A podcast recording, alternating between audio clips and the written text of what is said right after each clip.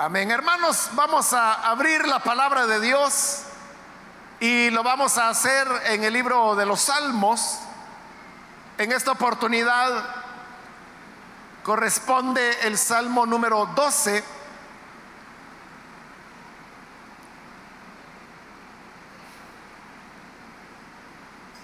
Este es otro de los cinco salmos cortos, como dijimos la semana anterior, que tenemos en este primer libro de los salmos. Dice entonces la palabra de Dios, el salmo número 12, sálvanos Señor, que ya no hay gente fiel, ya no queda gente sincera en este mundo no hacen sino mentirse unos a otros. Sus labios lisonjeros hablan con doblez. El Señor cortará todo labio lisonjero y toda lengua jactanciosa que dice, venceremos con la lengua, en nuestros labios confiamos. ¿Quién puede dominarnos a nosotros? Dice el Señor, voy ahora a levantarme y pondré a salvo a los oprimidos, pues al pobre se le oprime y el necesitado se queja. Las palabras del Señor son puras, son como la plata refinada, siete veces purificada en el crisol. Tú, Señor, nos protegerás. Tú siempre nos defenderás de esta gente. Aun cuando los malvados sigan merodeando y la maldad sea exaltada en este mundo. Amén. Pueden tomar sus asientos, por favor.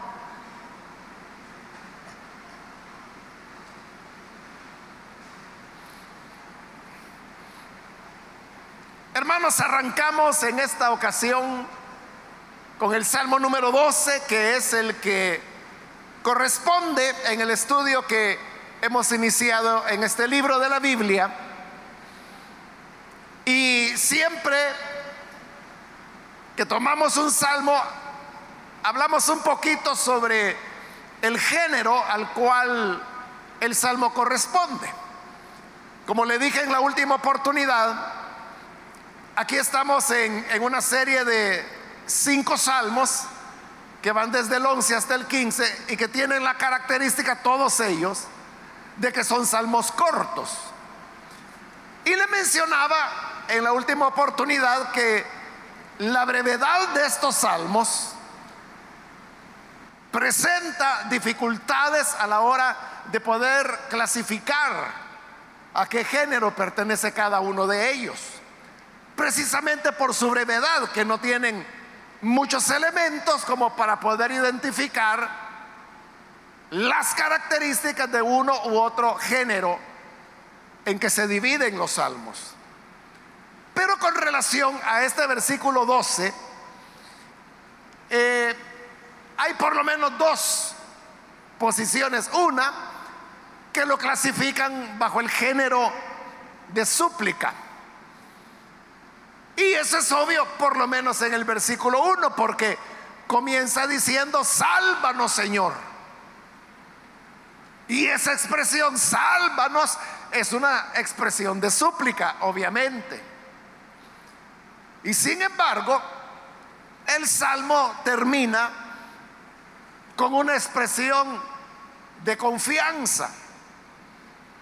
Porque en el versículo 7 y 8 usted puede ver que dice, tú Señor nos protegerás, tú siempre nos defenderás de esta gente.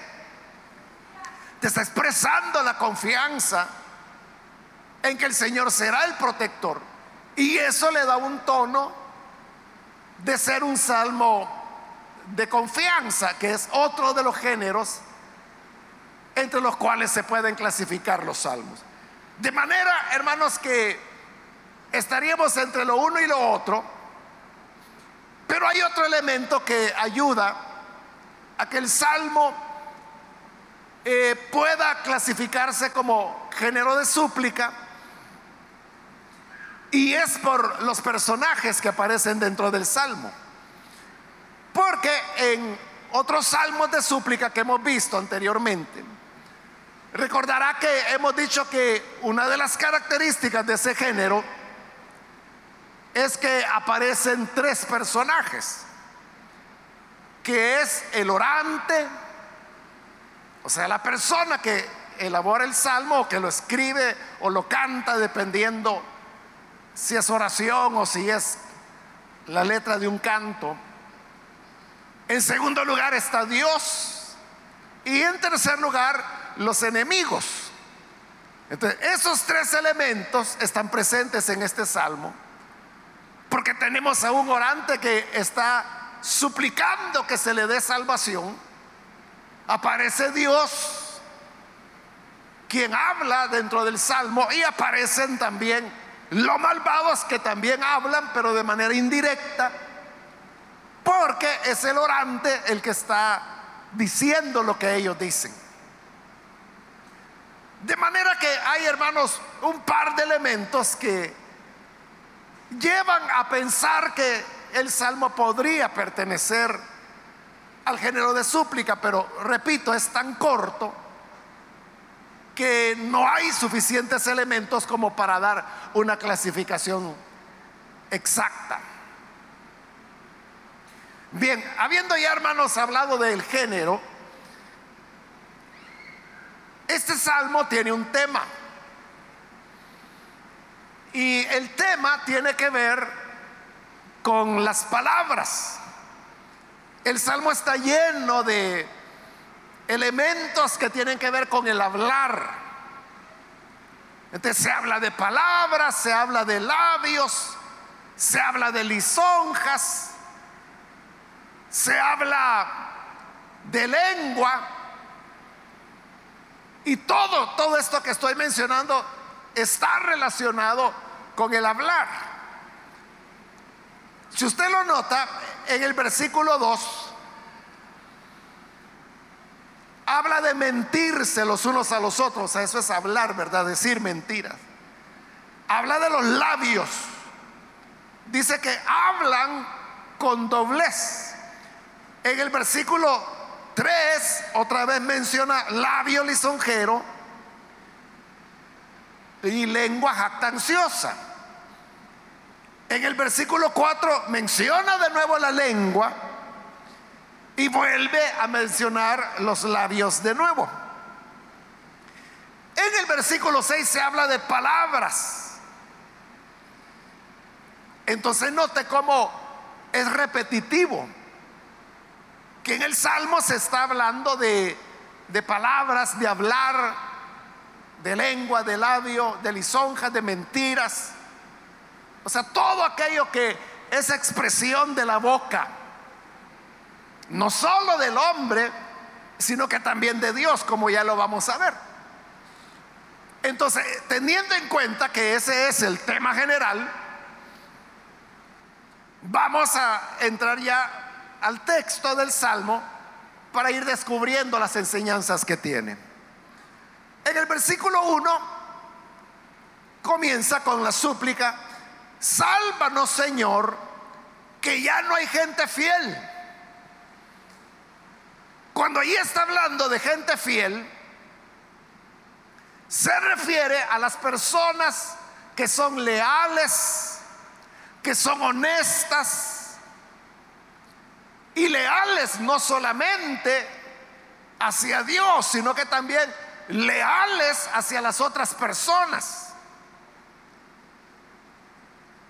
Porque hay lealtad cuando un amigo le mantiene la palabra a otro. Cuando le muestra respeto. Cuando le trata con educación. Pero el Salmo se está quejando de que ya no hay más gente que sea fiel. Obviamente el orante está diciendo esto porque ese es el problema que él está enfrentando. Y es que están hablando en contra de él. Y por las lisonjas, las mentiras que se dicen de él, él se ve abrumado al punto que tiene que venir delante del Señor para decir, sálvanos Señor. Ya no hay gente fiel, ya no queda gente sincera en este mundo. Cuando una persona dice eso, uno entiende de que esa persona ha tenido muchas experiencias desagradables. Es como que si usted oyera hablar a cualquiera y ese cualquiera dice, ya no hay gente honrada ahora. usted ya sabe que esa persona está diciendo eso porque ha tenido experiencias desagradables donde se ha dado cuenta de eso, que ya no hay gente honrada. Entonces el orante viene de tener experiencias donde no ha podido encontrar gente fiel, donde él pensaba de que, bueno, como es mi amigo, como es mi familiar, como es mi vecino, entonces él me va a ayudar, él me va a apoyar. Y a la hora de las horas no es así. A la hora de la hora el otro dice, no, yo, yo no sé quién es él. Nunca lo he visto. Ese tipo de,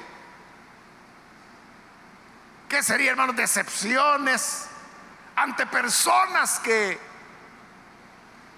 no mantienen su lealtad, es lo que lleva al orante ahora a decir, ya no hay gente fiel.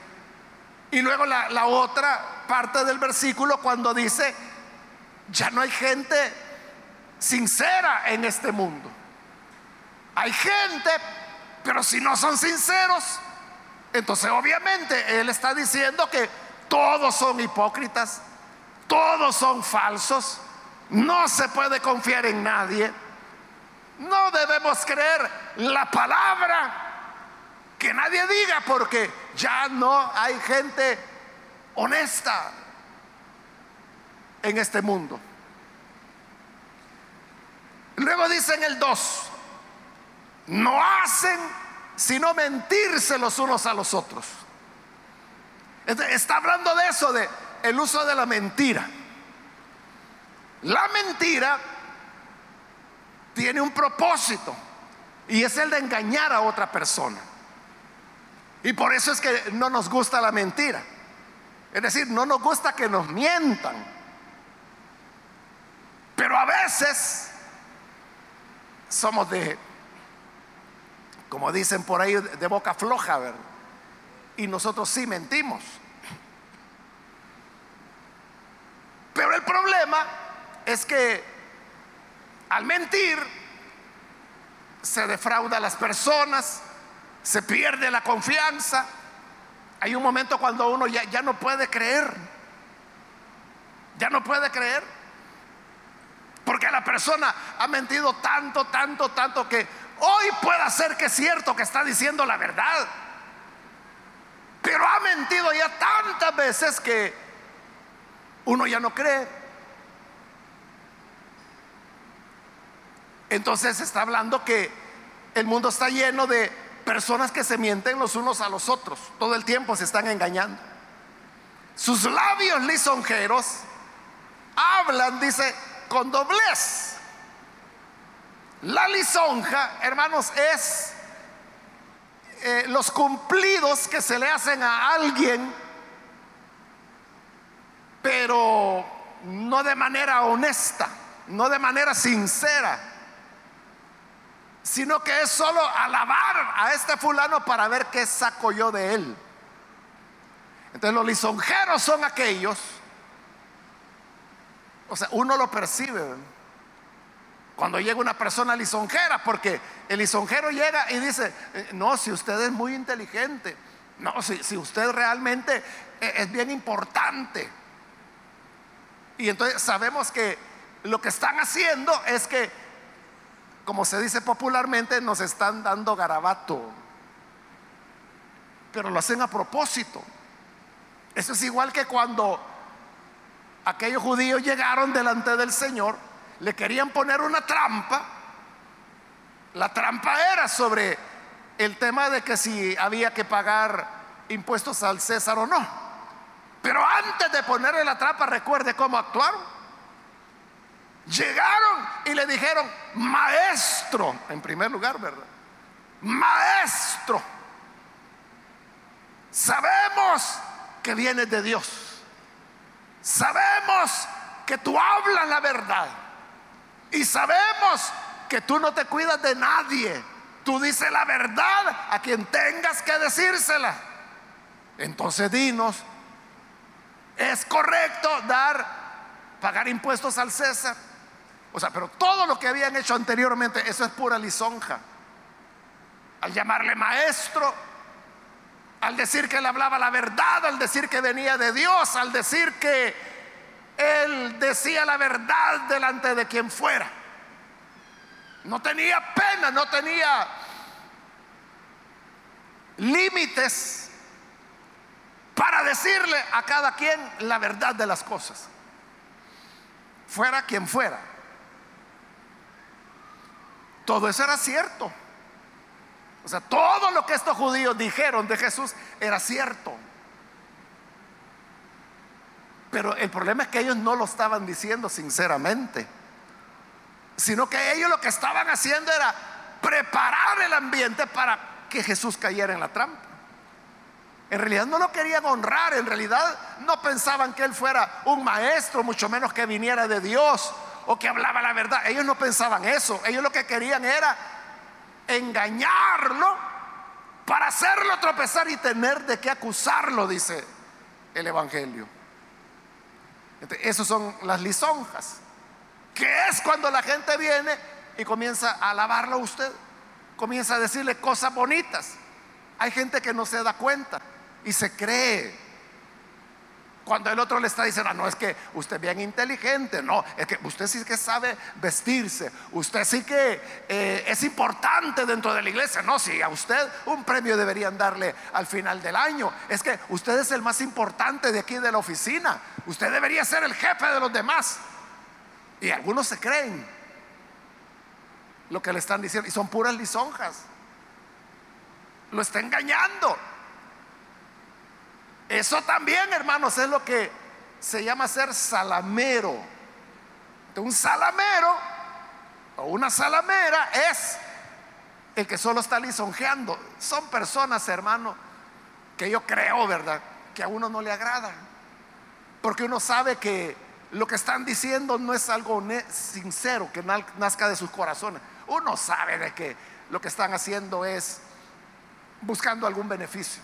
Algo quieren o simplemente son hipócritas, qué sé yo, ¿verdad? Pero uno sabe cuando estas personas son salameras. Entonces, eso es lo que se estaba viviendo, que se mienten los unos a los otros, dice. Y sus labios lisonjeros hablan con doblez. Fíjese cómo enfoca el tema de la lisonja. Dice que es hablar con doblez. O sea, porque le está diciendo una cosa, pero la intención es otra.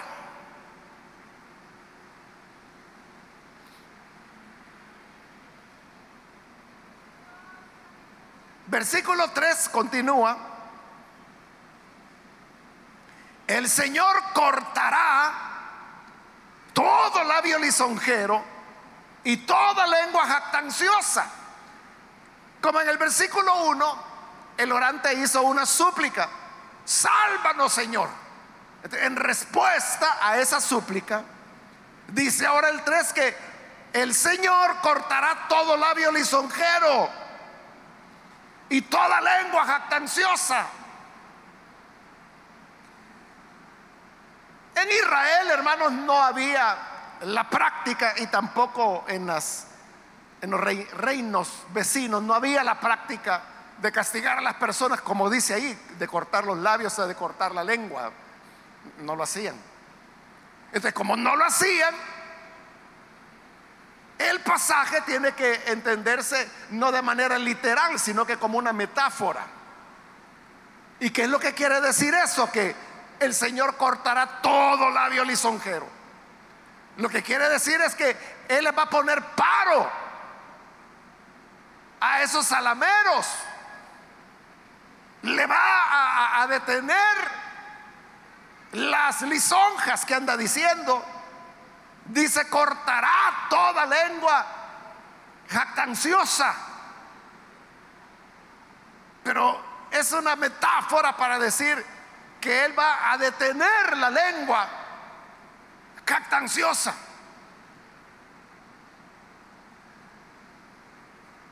Cuando allá en Santiago se habla también del tema de la lengua, usted de seguro recordará lo que dice Santiago. Entonces él dice que, que la lengua es un miembro pequeño, dice. O sea, porque la lengua, comparada con un brazo, con una pierna, es pequeña. Entonces dice, la lengua es un miembro pequeño, pero enciende grandes bosques. Inflama la rueda de la creación, dice. ¿Quién es aquel, pregunta Santiago, que puede dominar la lengua? Si hay alguien, dice, que pueda dominar su lengua, ese es perfecto. lo que quiere decir con eso es de que controlar la lengua no es fácil. Porque hablar, hermano, al hablar, la gente puede decir cualquier cosa. Por eso es que la escritura también dice que en la multitud de palabras hay pecado. Entonces, mientras más hablamos, más nos exponemos a la posibilidad de decir algo impropio, de decir algo que ofende a otro, de decir una mentira, de exagerar algo. Es mejor callado, es mejor que la gente diga que callado es el hermano o qué callada es la hermana. Siéntase contenta si dicen eso. En lugar de que digan, es una lengua floja. Ese hermano tiene una lengua más larga que la corbata. Es mejor. Entonces el ser humano no puede controlar la lengua. El Señor sí puede. Y lo hace a manera de, un juicio. Por eso es que cuando dice cortará todo labio lisonjero, es una metáfora, pero es una metáfora fuerte, porque está hablando de cortar los labios, de cortar la lengua. Entonces, una acción de Dios para callar al mentiroso, callar a la mentirosa. De manera que ya no siga hablando más lisonjas ni siga jactándose más. Y en el versículo 4 el orante cita lo que los malvados dicen.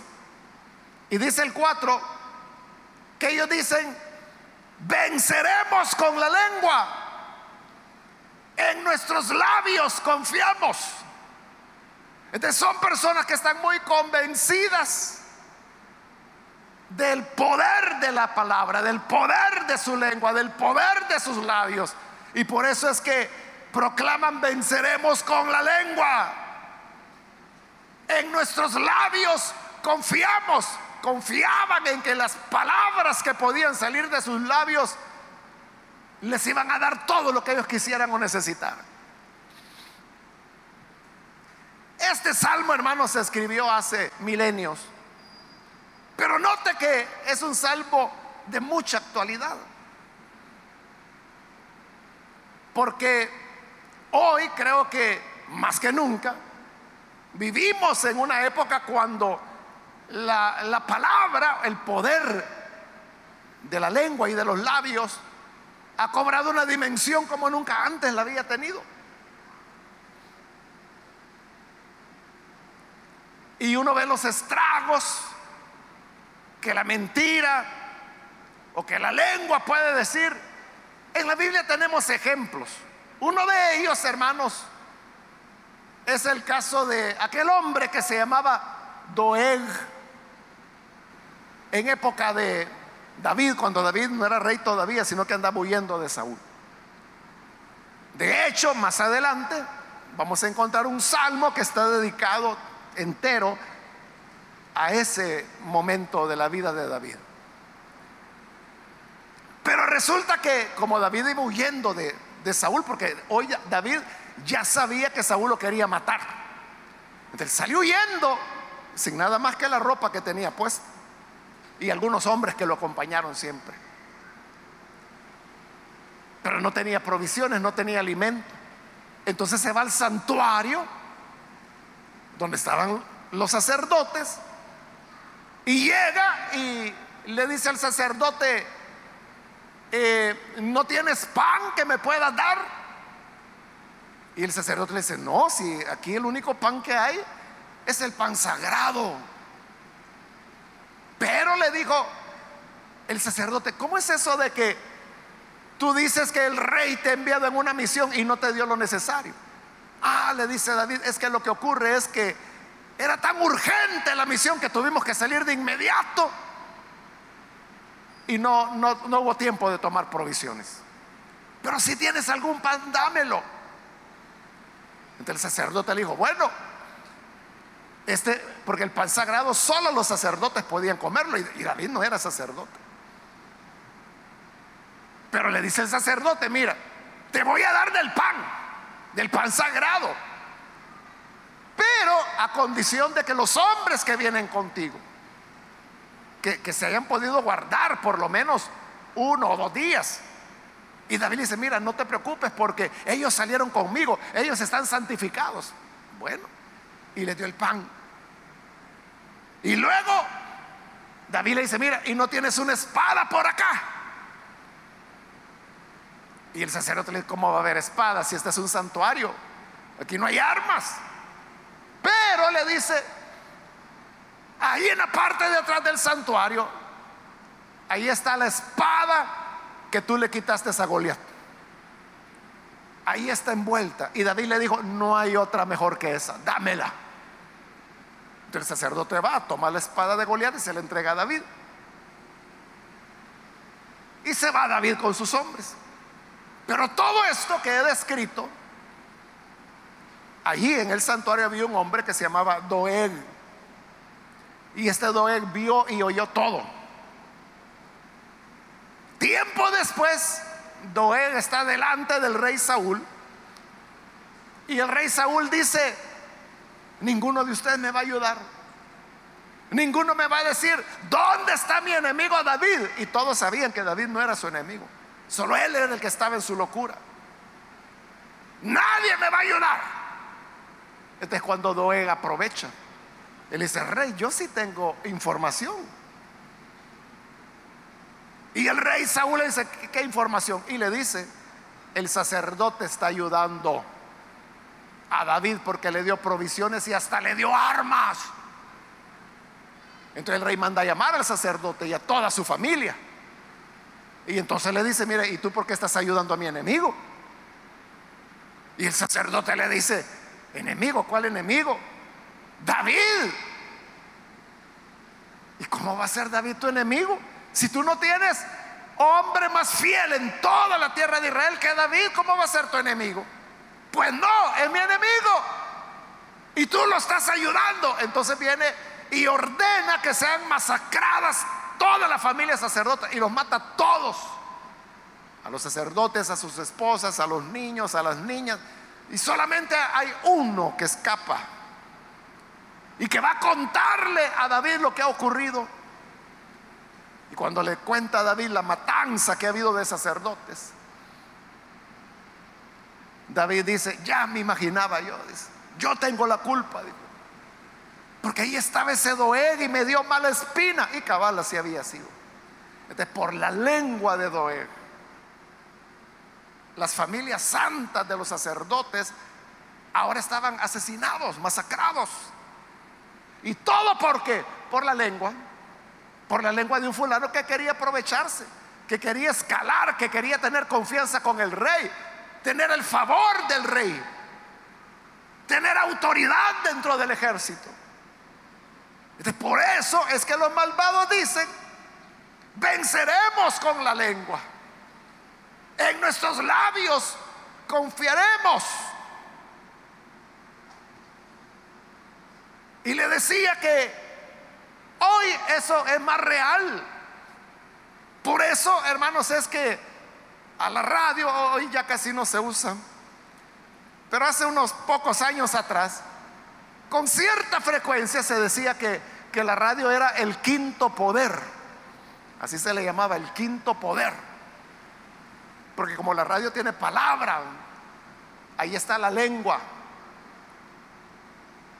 Entonces, eso tiene poder sobre las personas, sobre lo que piensan, sobre las decisiones que toman. Claro, le digo que eso fue hace unos años atrás, ¿verdad? Porque la radio en nuestro país y en muchos países latinoamericanos sigue sobreviviendo, sigue viva todavía. Hay otros países donde ya no, donde son las redes las que los sustituyeron a la radio. Entonces las redes poco a poco van cobrando más y más fuerza, pero ahí viene el problema, ¿verdad? De que cualquiera puede decir cualquier cosa a través de las redes y lo que haya dicho esa persona, que quizás lo dijo borracho o lo dijo un desquiciado mental o lo dijo un mentiroso o lo dijo un lisonjero. El problema es que la gente lo da por cierto. La gente cree que eso es la verdad. Y así, hermanos, es como se han producido varios casos ya en el mundo donde ha habido matanzas de personas, porque a través de las redes y de la palabra, de la mentira, de la lisonja, se levantaron los ánimos de un sector de la población en contra de otro y eso terminó en matanzas terribles. Hace años, hermanos, algunos años, no muchos, pero un par de años, algo así. Yo escribí un artículo de opinión sobre eso, sobre un caso. En este momento quizás no, no me voy a recordar de, de los detalles, pero fue, hermano, una campaña que se hizo a través de Facebook. O sea, porque en ese país, creo que era la India, algo así. Pero en esa región en particular, casi el 100% de las personas tienen Facebook. Pero eso no es problema. El problema es de que ahí casi todos creen que lo que Facebook dice es verdad. Entonces lo que hicieron algunos malvados de estos que el Salmo dice, que ya no hay gente fiel, que ya no hay gente honrada, comenzaron a poner, a sembrar veneno en contra de otro grupo social minoritario. Y decían locuras como que comían a los niños, que los mataban y que se los comían, que eran ladrones, que eran malvados, que eran peligrosos, que iban a destruir los pueblos, las ciudades que las niñas la violaban y se las comían, cosas así disparates.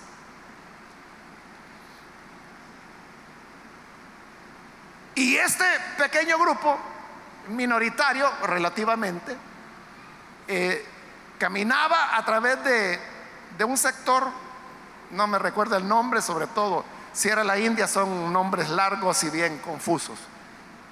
Pero entonces ellos comenzaron a decir que por ahí iban a pasar y vienen a comerse a tus hijos y te los van a matar. Entonces toda la gente escondiendo a los niños. Y toda la gente comenzó a armarse. Y cuando estos llegaron ahí, hermano, fue una masacre. Los mataron a todos. Y ellos ni sabían qué estaba pasando.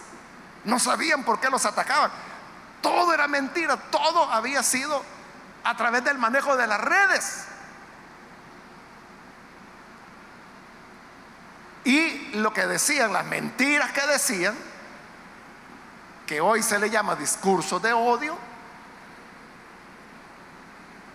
eh, habían sido denunciadas a Facebook.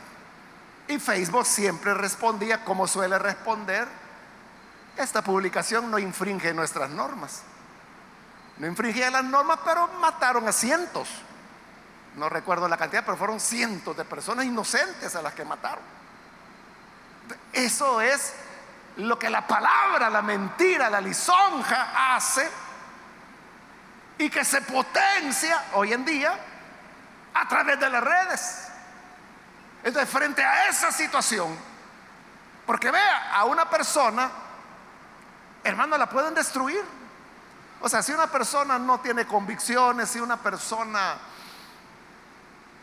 ¿cómo le diría? Es una persona normal y la agarran, hermano, con discursos de odio en redes. O sea, esa persona se puede suicidar, se puede ir del país, puede, hermano, caer en depresión, puede terminar con un psiquiatra, o sea, pueden destruir a la persona. Hay otros que no, que tienen más convicciones, más claridad y que eso ni les va ni les viene. Pero estas personas que se sienten agobiadas, que son personas vulnerables y por eso es que en el versículo 5, ahí es el Señor el que está hablando. Pero mire las últimas dos líneas del versículo 5, dice Dios, al pobre se le oprime y el necesitado se queja. ¿De quiénes son? Son esas personas vulnerables que sí les afecta. Lo que aquel borracho estando de goma a las 3 de la mañana puso en una publicación. Y la gente lo creyó y comenzó a multiplicarlo y enviarlo y, se fue haciendo viral, como se dice. Eso puede destruir a esta persona. ¿Por qué? Porque es una persona vulnerable. Porque dice Dios, es un oprimido. Es un pobre. Es un necesitado. ¿De qué pueden hacer estas personas cuando se ven en esta situación? Lo que el Salmo está diciendo. Suplicar. Sálvame Señor. Porque ya no hay gente fiel. No hay gente sincera en este mundo. Todos mienten. Todos hablan con labios lisonjeros. Y ante eso el Señor responde él cortará todo labio lisonjero y toda lengua jactanciosa. Lo que el ser humano no puede hacer. El Señor lo va a hacer porque al Señor no le agrada la mentira. Y no le agrada lo injusto y mucho menos que se maltrate a los necesitados. Por eso los perversos y los mentirosos preguntan en la parte final del versículo 4, ¿quién puede dominarnos a nosotros? Porque han dicho que con su lengua van a vencer. En nuestros labios confiamos. Entonces, ¿quién puede dominarnos? ¿Quién nos va a controlar? ¿Quién nos va a vencer? en el 5 Dios responde. Dice el Señor, voy a levantarme y pondré a salvo a los oprimidos. Pues al pobre se le oprime y el necesitado se queja. ¿De qué está diciendo Dios? Ante la pregunta de aquellos, de los mentirosos. ¿Quién nos va a poder controlar? Yo, dice el Señor, yo me voy a levantar. En la Biblia, hermanos, esa expresión de, de Dios levantarse se usa con dos propósitos. Uno es un propósito de, juicio, pero juicio en el sentido legal, judicial. Entonces se levanta para hacer justicia. Y el otro uso es militar, podríamos decir. Dios se levanta para defender a su pueblo. Por eso es que cuando Israel iba por el desierto, si la nube se detenía, el pueblo se detenía. Si la nube se movía, ellos se levantaban. Entonces cuando veían que las nubes se movían, entonces todos comenzaban a empacar. Y ahí era cuando Moisés oraba. Y le decía, Señor, levántate. Ve con nosotros. Pero al pedirle que se levantara, lo que le está diciendo es que se ponga en actitud de guerra, porque van a caminar y van a seguir avanzando en el desierto. Levántate, Señor, y dispersa a todos tus enemigos. Esa era la oración de Moisés. Entonces, note, la figura de levantarse nos habla de entrar en acción, ya sea para hacer juicio o para hacer guerra. Y es lo que Dios está diciendo aquí. Voy a levantarme, voy a levantarme y pondré a salvo a los oprimidos, pues al pobre se le oprime y el necesitado se queja. Hermano o hermana puede ser que usted esté abrumado por lo que dicen de usted, por lo que hablan de usted. Se siente mal, se siente desfallecer. O usted puede pensar, no, mejor ya no voy a ir a la iglesia. O mejor me voy a cambiar de casa, ya no quiero vivir ahí. Mucha gente chismosa hay ahí. Como que si hubiera gente honrada en otros lugares. Pero el Salmo dice que ya no, ya no queda gente honrada. Todos son mentirosos, todos son lisonjeros, todos son calumniadores. Entonces, si usted se siente así, su confianza debe ser el Señor. O sea, uno no tiene que andar aclarando nada, hermano. Porque hay gente que dice, no, aclare, publique algo. eso es hacer peor las cosas. Como muchas veces, hermano, yo lo he dicho, la verdad puede sola. La verdad puede sola, o sea, uno no tiene que defenderla. Uno no tiene que andar haciendo aclaraciones ni publicando que le digo pronunciamientos, aclaramos. No, hermano. El mentiroso seguirá mintiendo, el lisonjero seguirá siendo salamero, eso no se va a cambiar. Pero la verdad y el Señor son quienes se levantarán para defender al que anda en camino recto y que al contrario de mentir, lo que está diciendo es la verdad. Versículo 6. Las palabras del Señor son puras. O sea, así como los mentirosos y los lisonjeros hablan, también Dios habla. La diferencia es que las palabras del Señor son puras. Dios no está hablando mentiras ni lisonjas.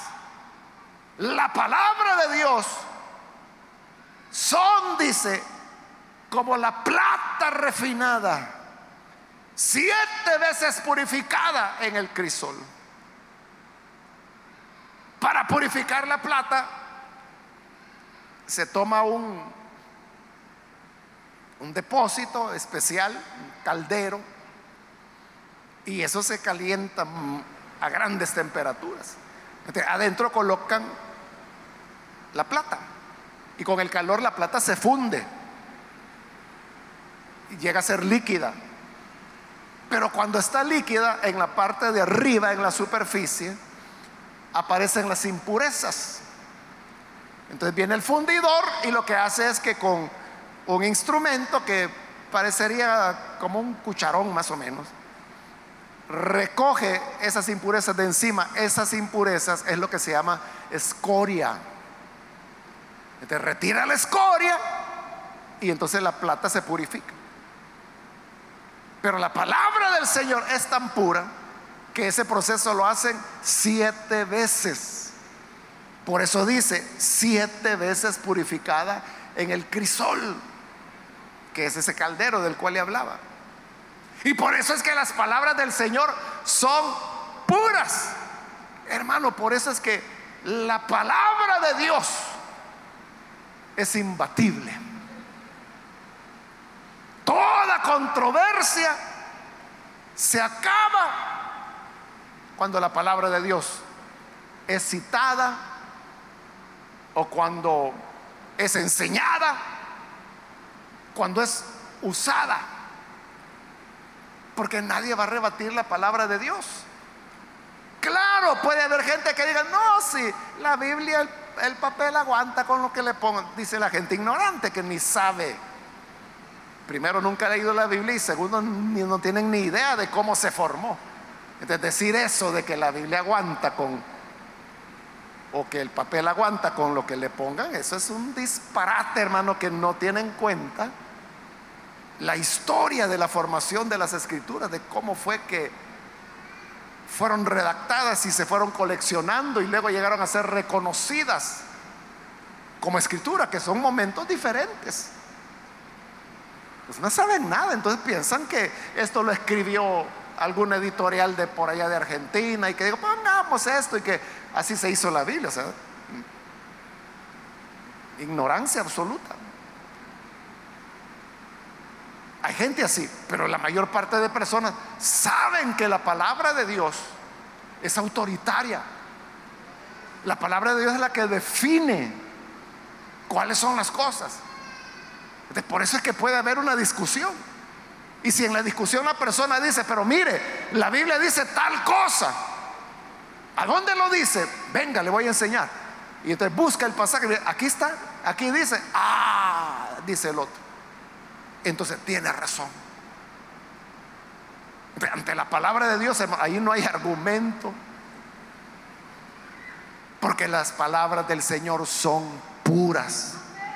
Son como la plata refinada, siete veces purificada en el crisol.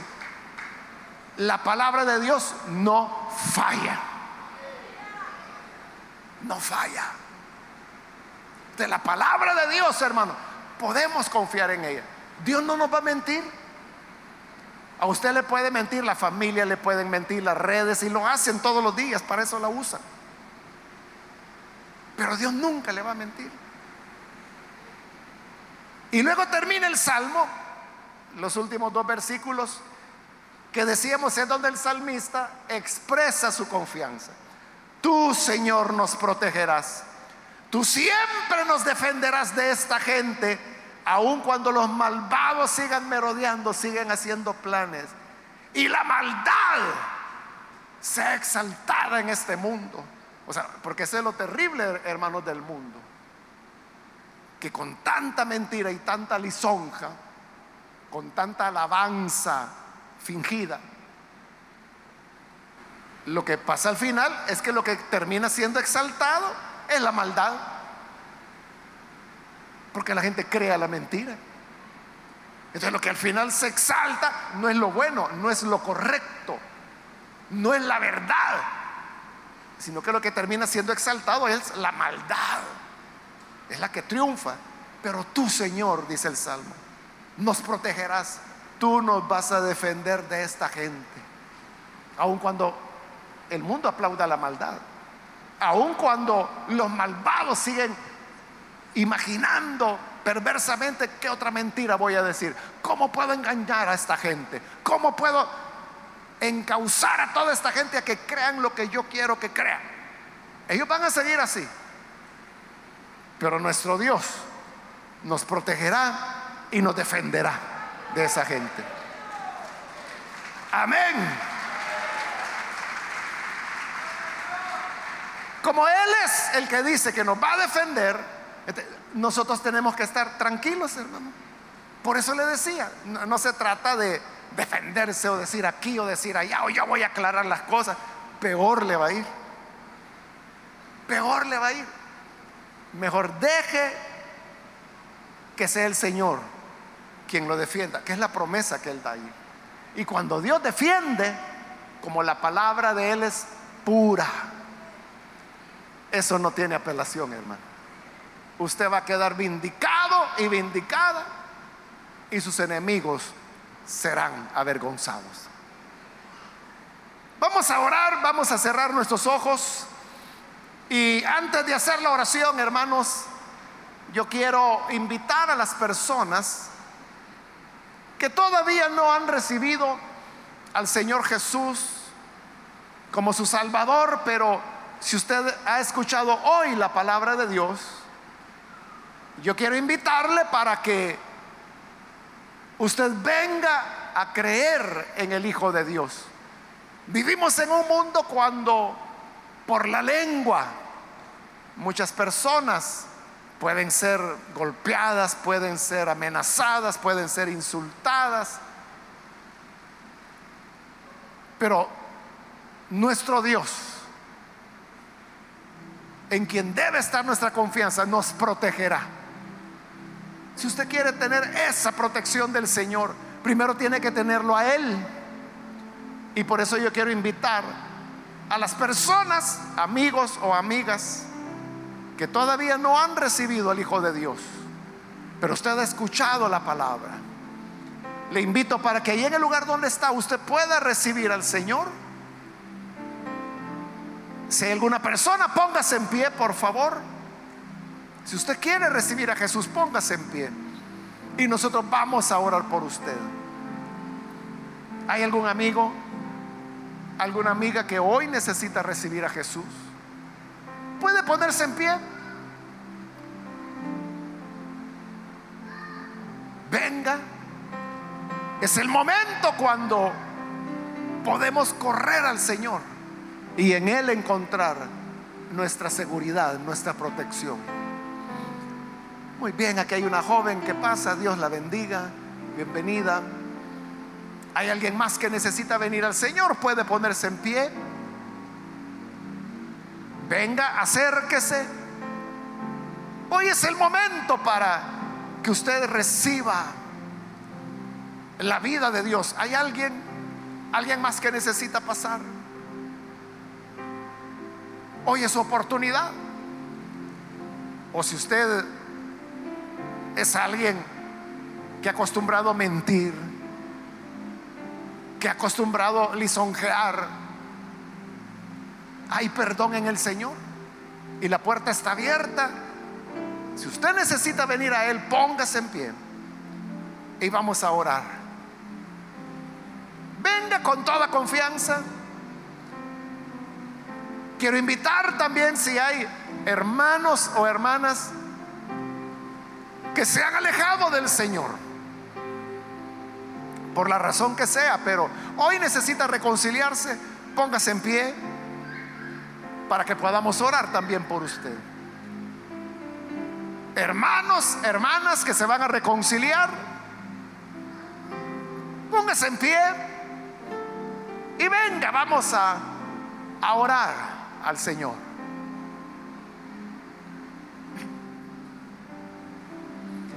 Hago ya la última llamada y luego oramos. Pero si hay alguien aún que necesita venir a Jesús por primera vez o necesita reconciliarse, póngase en pie porque vamos a orar en este momento. A usted que nos ve por televisión, quiero invitarle para que se una con esta persona que está aquí al frente y ore con nosotros. Señor, gracias te damos porque tu palabra es refinada, siete veces purificada en el crisol. Y por esta palabra es que hoy esta persona viene para creer en ti y creer lo que este salmo dice que tú nos protegerás. También te rogamos por aquellos que a través de televisión, a través de la radio, a través del internet, han escuchado, porque es tu palabra la que ha sido presentada. Y tu palabra, Señor, es la que trae vida, trae salvación. A los que están creyendo, transfórmales, cámbiales y que sea una conversión firme, de manera que nunca se aparten de la senda cristiana. Y bendice a toda la congregación. Ayúdanos a todos, Señor, para que confiemos plenamente en que tú eres nuestro defensor, en que tú siempre nos sostienes y nos cuidas. Eres nuestro protector. Ayúdanos a no desfallecer, sino a mantenernos firmes frente a la mentira, frente a la lisonja. En el nombre de Jesús nuestro Señor lo pedimos. Amén.